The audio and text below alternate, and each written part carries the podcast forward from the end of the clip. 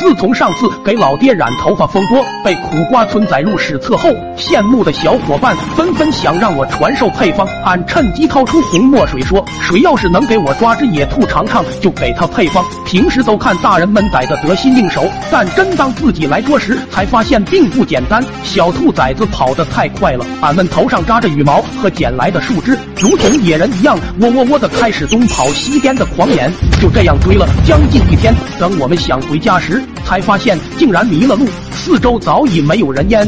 哥几个开始还有说有笑，再后来慢慢的都沉默了。咱们完全迷失在茫茫大山中，最后还是我作为主心骨。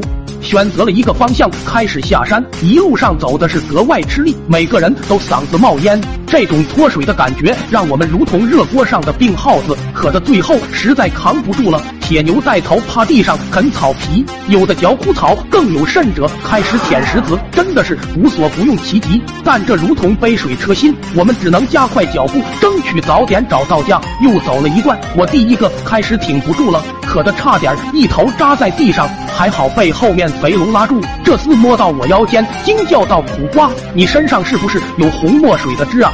快喝这个啊！”俺如同晴天霹雳，眼睛瞬间明亮，赶忙掏出腰间。自配的染发水，当时对于我来说，它哪是墨水和荧光剂的混合物，简直就是圣水，是来自天神的恩赐。我咕噜喝了一大口，五脏六腑的细胞都仿佛散发出愉快的欢叫。想再来口时，手一空，瓶子直接被小伙伴争先恐后的抢走了。每个人都渴疯了，好在这点水让大家坚持走到了熟悉的山林。一个眼尖的小伙伴突然咆哮道：“你们快看，山下有火光！”那是一对村民，大人们一边走一边喊我们的名字，我们都喜极而泣，终于不用担心能渴死了。于是嗷嗷大叫的往山下跑，心里只有一个念头：水水水！这求生的欲望让我们接近疯狂。山脚下的大人听到俺们的叫喊，但他们只朝这望了一眼，就瞬间炸锅。在他们的视线里，只见山上影影绰绰好几个发着绿光的东西在急速而下，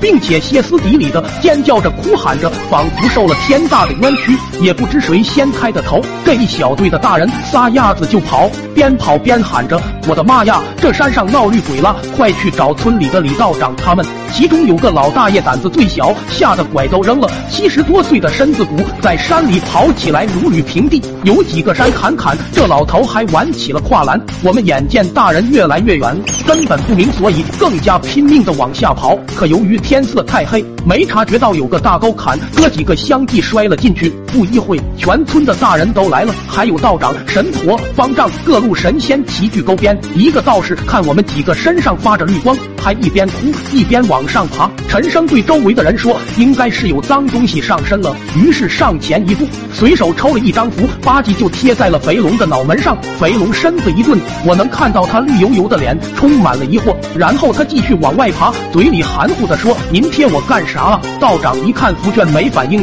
表情又凝重了许多，然后变戏法似的又甩出来一个毛鞭子，开始抽肥龙。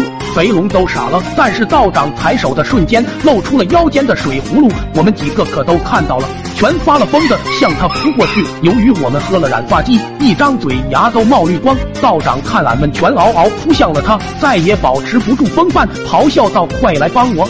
村民都被吓懵了，纷纷后退。然后神婆开始跳舞，和尚低头念经，跟着又跑上来几个道长，摇起花手。各种符纸不要钱似的往我们身上吧唧吧唧贴，光俺左边的脸就被重叠贴了七张。可毕竟咱们是正常人，小伙伴顶着一本历史书厚的符纸，扑倒最近的道长，抢下葫芦就开始喝。后来大人都发觉我们并没有伤人的意思，几个神婆也不蹦了，累得吐着舌头看着我们。这时候我爹他们也都从别的方向赶了过来，他们是另一队搜救的，听闻我们可能被绿鬼上身后，我爹怒吼道：“不可能！”然后一。脱帽子，上衣一撕，俺爹头发和护心毛也都在冒着绿光。旁边一个道士差点职业病给我爹也来一张。后来才知道这是个天大的笑话，起因全是因为染发剂里荧光粉的缘故。一场孩子走失的大闹剧终于平息了。但值得一提的是，肥龙这厮说我爹那天头发绿莹莹的挺好看，也想哪天抽冷子给他爹试试。二二。